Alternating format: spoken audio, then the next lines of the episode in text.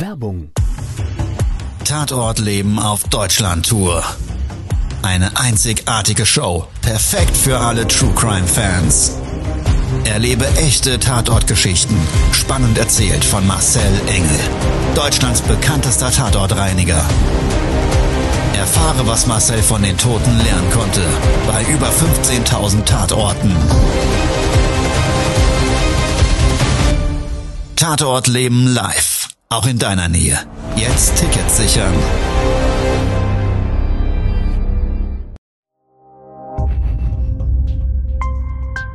Herzlich willkommen bei Live or Die. Tatortreiniger Marcel Engel erzählt von seinen spannendsten Fällen. True Crime. Schonungslos, direkt, unzensiert. Live or Die. Der Podcast. Es gibt auch bei mir immer mal wieder Lieblingsaufträge. Und wenn ein Tatortreiniger sagt, es gibt Lieblingsaufträge, dann mag sich das erstmal extrem merkwürdig anhören. Und es ist auch nicht auf den Fall bezogen, sondern auf die Örtlichkeit bezogen. Dann nämlich, wenn sich für mich im Vorfeld, egal wie viel Erfahrungswerte ich in meinem Leben als Tatortreiniger sammeln durfte, das mit sich bringt, dass ich mich nichts darauf vorbereiten kann, was ich sehen werde. Und das geht um die Aufträge, die irgendwo im Nirgendwo sind, die sogenannten Lost Places. Auftrag war für mich klar ein Ort, der irgendwo ja liegen muss, wo man ihn vielleicht nicht vermutet, weil keine Menschenseele da. Der Regelfall, das ist nämlich das bei Lost Places.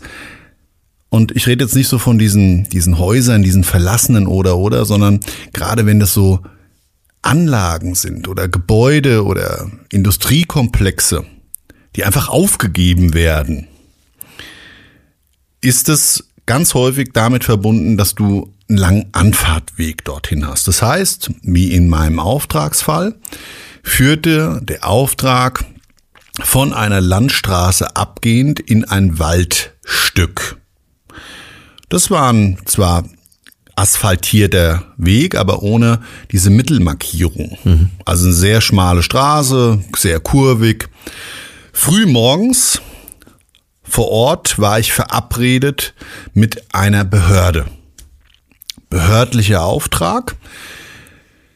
Und sie haben mir gesagt, sie müssen am Kilometer 342 rechts in einen Feldweg rein, der zu dem Waldstück führt, durchfahren und dann werden sie nach circa 15 Minuten Fahrzeit das Gebäude auf der linken Seite direkt erkennen. Da habe ich gesagt, was für ein Gebäude handelt es sich denn? Er sagt, das ist eine ehemalige Fabrik. Okay, die wissen ja auch immer nicht alles, gerade wenn so ein Gebäude 30 Jahre lang vielleicht gar nicht mehr in der Nutzung brach irgendwo liegt. Und jeder, der noch keinen Lost Place gesehen hat, ich bin aus diesem Waldstück rausgefahren. Das hat eben diese circa 15 Minuten gedauert. Und dann bin ich wie so eine Art, ja, offene Landschaft wieder gekommen.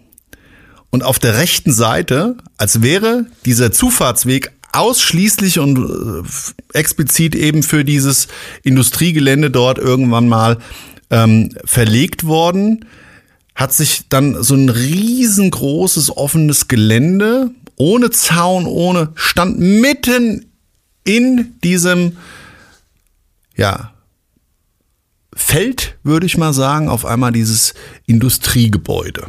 Hatte zwei riesengroße Schornsteine. Höhe würde ich mal umschreiben mit 40 Metern. Waren Backsteine. Und das Industriegebäude extrem verwittert. Und was so sehr unterschiedlich ist bei diesen Lost Places, ist eben, wie weit sich die Natur diese Gebäude zurückerobert hat. Also das ist echt total faszinierend, was ich da alles schon sehen durfte. Und eben da eines der Punkte, auf die man sich nie vorbereiten kann. Du weißt nie genau, wie das vor Ort aussieht.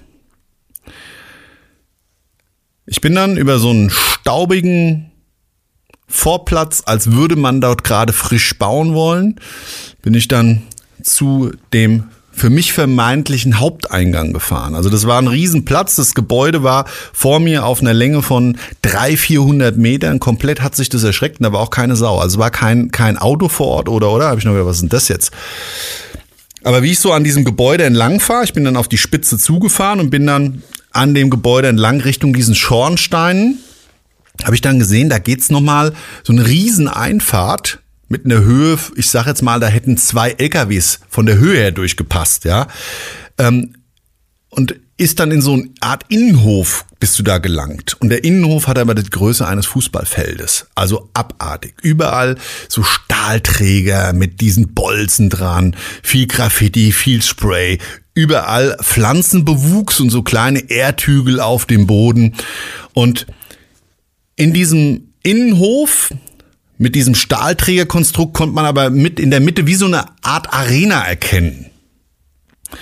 Und da stand meine Kontaktperson. So, dann habe ich mich vorgestellt.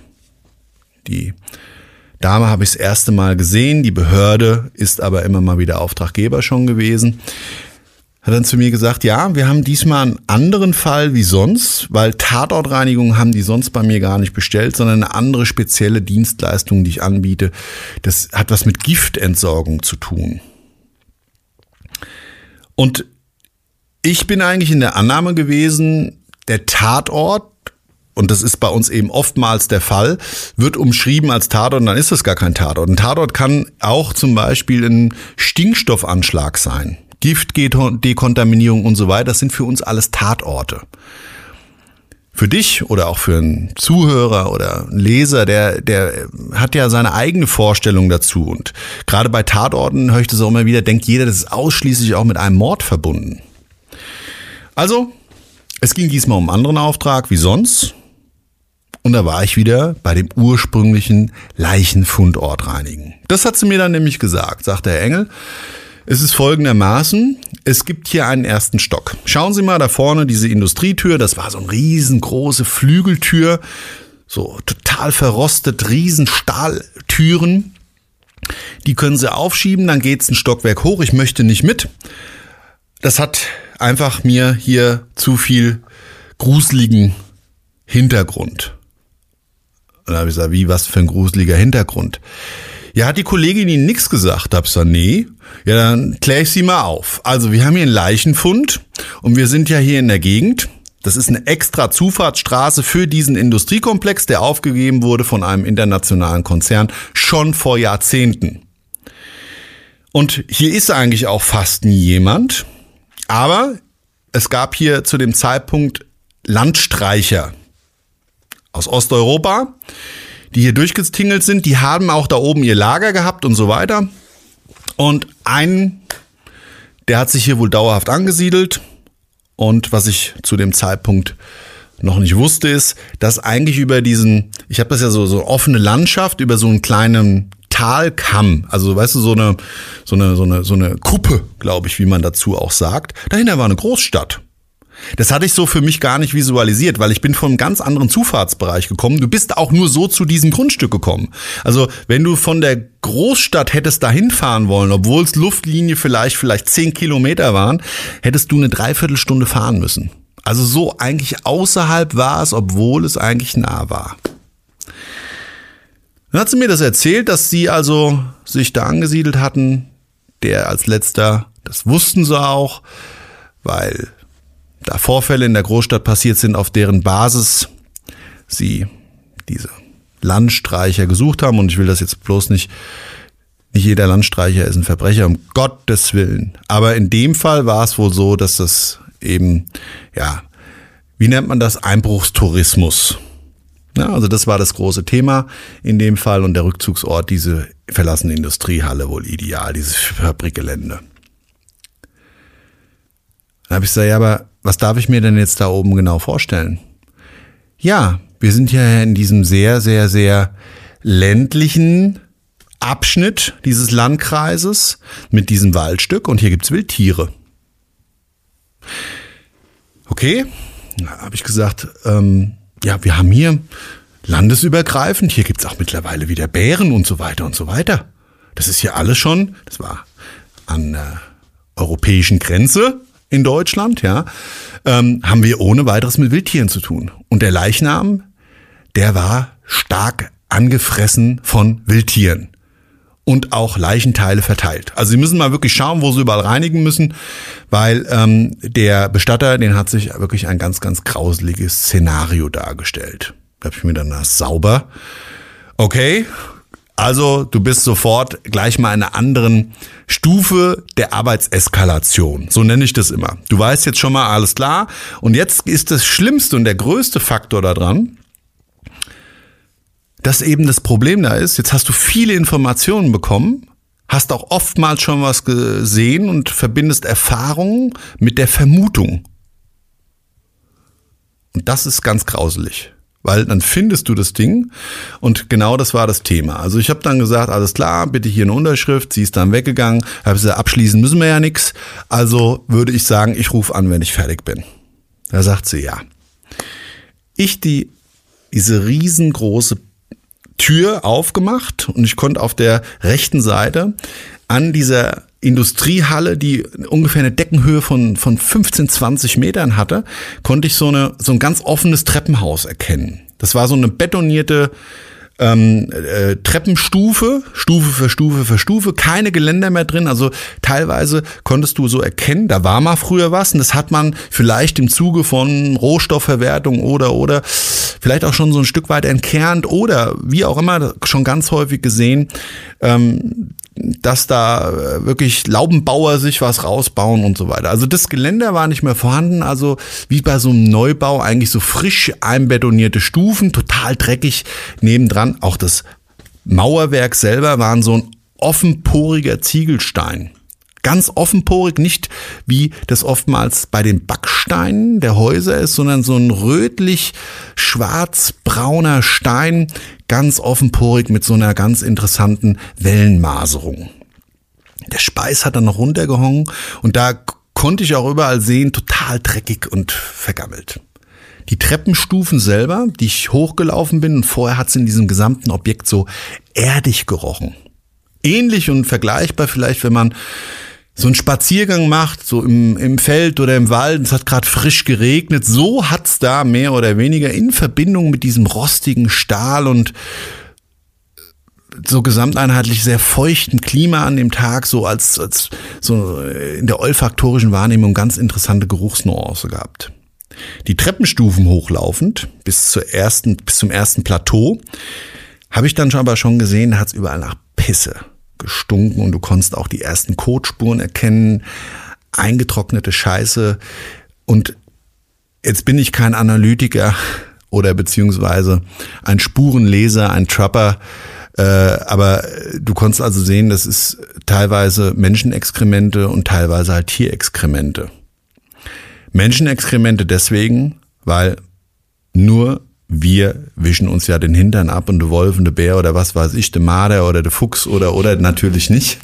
Und du konntest an einer Stelle eben punktuell genau erkennen, da war halt ein Scheißhaufen mitten auf der Treppe, habe ich mir auch was, welche Drecksau ist denn das gewesen? Geht auf die, auf seinen Laufwegebereich aufs Klo.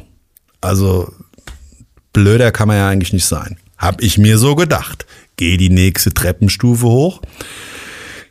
Und dann habe ich so diesen typischen Geruch des Todes gerochen. In Paarung mit Urin, Kot und dieser eigentlich vorher sehr angenehmen, feuchten Umgebung hat das eine Intensivität gehabt. Ah, es ist mir sofort im Mund so auf die Schleimhäute geschlagen und ich konnte so den Tod diesmal schmecken. Und hab mir gedacht, als hätte ich am Klostein gelutscht. Ja, so ekelhaft widerlich war dieser Geschmack im Mund, der so in den Fäkalbereich Blut, Verwesungsgeruch übergegangen ist. Also war für mich klar, eigentlich ja nur der Nase nach.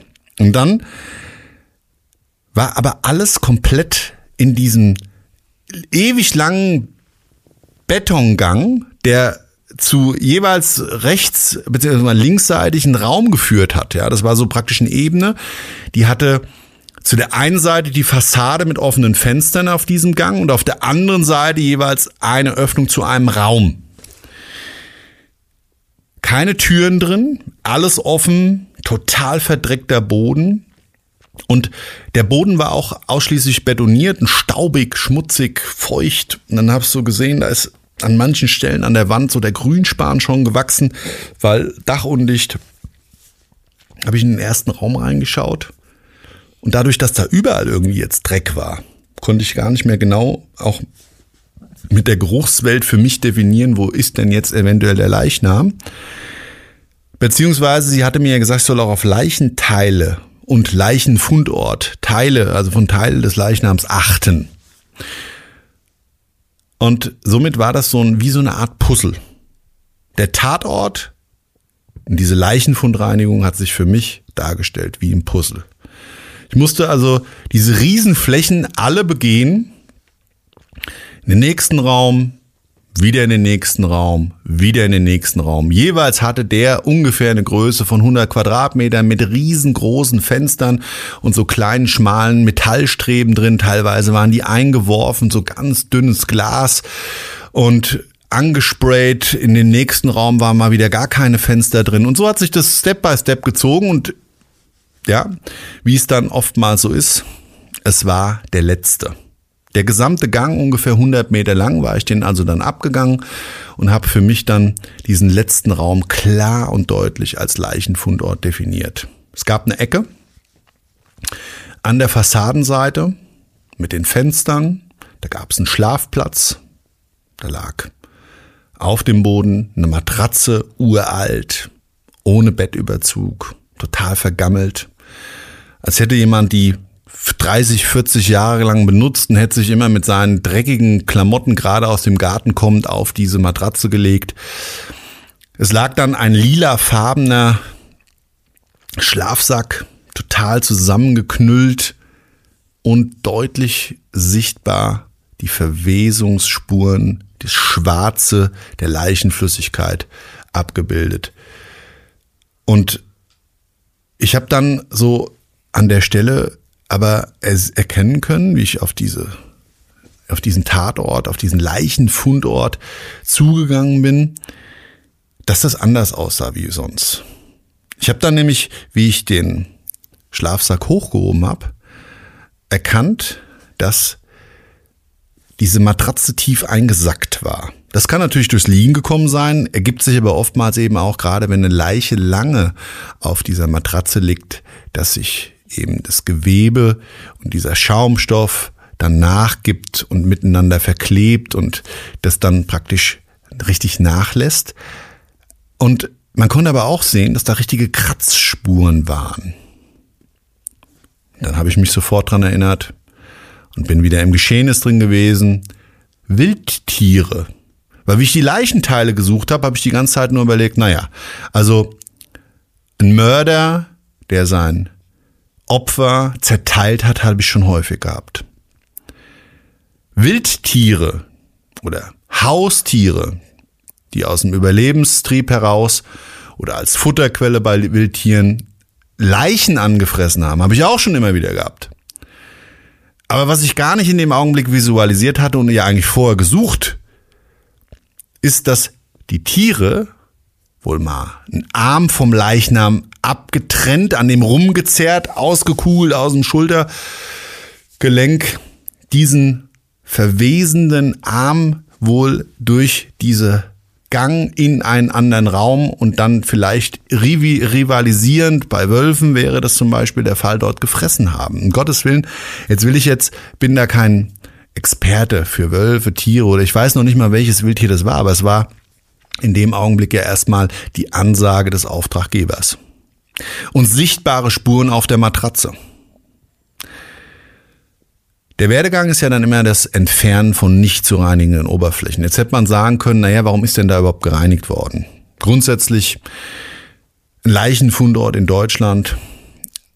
Und da ist es so, die Halle und das Industriegebäude die gesamte Lokalität war ja nicht abgeschlossen. Das heißt, jederzeit hätte zu jedem Zeitpunkt dort jemand hingehen können. Zwar nicht erlaubt, weil es gab ein großes Schild, am Anfang des Geländes betreten verboten. Aber nichtsdestotrotz sind ja gerade diese Lost Places die Orte, wo Menschen oftmals von animalisch angezogen werden. Und in dem Fall war es so, dass ich das auch so spüren konnte, dass genau deshalb dieser Auftrag auch durchgeführt werden musste, weil so gesamteinheitlich hat dieser Ort schon fasziniert. Und in Verbindung dessen, dass dort jemand noch gestorben ist und das vielleicht auch publiziert wurde, ist es natürlich dann gerade ein Magnet. Und dann wird gesucht nach eben diesen Leichenfundorten und vermeintlich da dieser morbide Faszination und diesem, ich sag's immer, Tatort-Tourismus gefrönt. Ich kann es ein Stück weit verstehen, wenn Menschen das fasziniert. Und ich ja selber in meinem Berufsbild finde mich ja immer wieder und will natürlich Erklärungen. Und auch wenn die Geschehnisse gar nicht so der Tatortreinigung für mich das Relevante sind, sondern eben das Drumherum. Und in dem Fall war es aber so, dass ich eben nicht mehr aus diesem Kopfkino rausgekommen bin und dann nochmal nachgeschaut hat in den anderen Räumen, nachdem ich auf dem Weg die Matratze und diesen Schlafsack zusammengepackt hatte, bin ich auf dem Rückweg in jeden Raum nochmal wirklich bewusst reingegangen und konnte dann für mich auch sichtbar visualisieren, dass es dort auf diesen Bettungen, auch wenn der staubig war und dann sehr porös, saugend eben Blut auch gut aufnimmt, man deutlich die Spuren von eben Leichenteilen, die dort herumgezerrt und angefressen und aufgefressen wurden, vielleicht sogar ein Stück weit. Das kommt man dann in dem Momenten deutlich erkennen. Ich habe das Step by Step alles abgereinigt. In so einem Bereich recht einfach, weil man braucht auf keine Oberflächen Rücksicht nehmen, fachlich gesehen nicht sonderlich herausfordern, aber nichtsdestotrotz eben dieser Lost Places. Du bist ganz allein irgendwo im Nirgendwo und hast dann deine Gedanken dazu. Die Besonderheit an Lost Places Aufträgen und die Erkenntnis, die ich immer wieder durch diese Aufträge geschenkt bekomme, ist, dass du das, was du da erwartest, was du sehen wirst und wie sich das Ganze anfühlt, nie bestätigt bekommst. Es ist immer anders. Es hat immer eine ganz andere Intensivität. Und das ist, glaube ich, wie im normalen Leben. Wenn wir in Erlebnisse reingehen und die Erwartungshaltung ausgrenzen, haben wir die Chance, etwas viel intensiver zu erleben. Weil mittlerweile habe ich bei Lost Places keine Erwartungen mehr und krieg ein intensives Gefühl geschenkt. Das war Live or Die, der Podcast. Für noch mehr spannende Geschichten und exklusives Bildmaterial wirf einen Blick ins Heft. Live or Die Mag. Mehr Informationen gibt es auf marcelengel.com. Mobbing findet überall statt. In der Schule, am Arbeitsplatz, innerhalb der Familie und im Internet. Erfahren Sie in dem Kompaktbuch Ausgemobbt, wie Sie sich gegen Mobbing wehren und künftig vermeiden, zum Mobbing-Opfer zu werden. Ausgemobbt von Marcel Engel und Martin Zowak, überall im Buchhandel.